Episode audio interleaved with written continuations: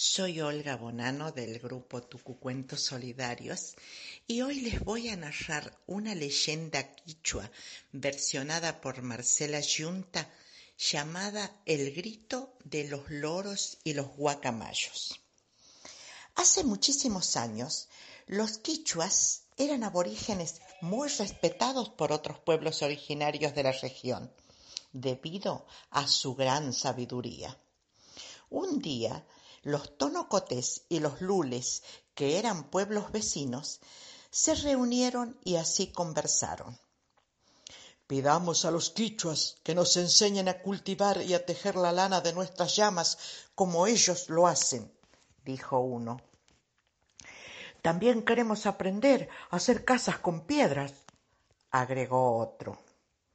Cuando los quichuas se enteraron, aceptaron contentos la misión. Como los tonocotés y los lules no hablaban el mismo idioma que ellos, lo primero que tenían que hacer era enseñarles el quichua.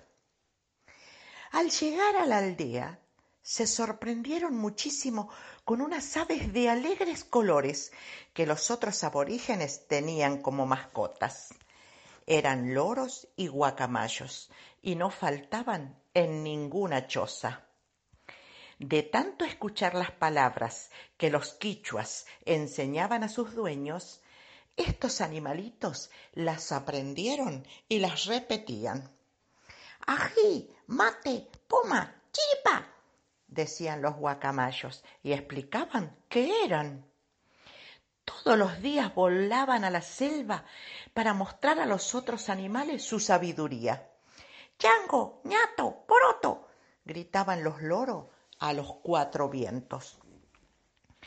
Los otros animales no entendían quichua y empezaron a sentirse molestos con el chillido orgulloso de estas aves que a toda costa querían ser escuchadas.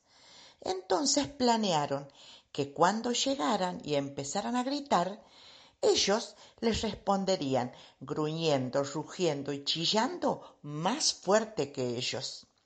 Así lo hicieron, y el grito en la selva fue tremendo. Cada día no bien llegaban los guacamayos y los loros a los bosques de los alrededores, se repetía el mismo alboroto. Una vez el dios de las aves, cansado de que los loros quisieran decir a la fuerza lo que los otros animales no podían entender, les dijo Por charlatanes y vanidosos, en adelante repetirán las palabras que escuchen, sin saber por qué lo hacen, ni entender por qué lo dicen. Dicho esto, les arrojó tierra en sus picos y cuentan que es por eso que los loros tienen la lengua negra. Desde entonces, a los que hablan sin pensar se les dice que repiten como loros. Y colorín colorado, el cuento de los gritos de los loros y de los guacamayos se ha terminado.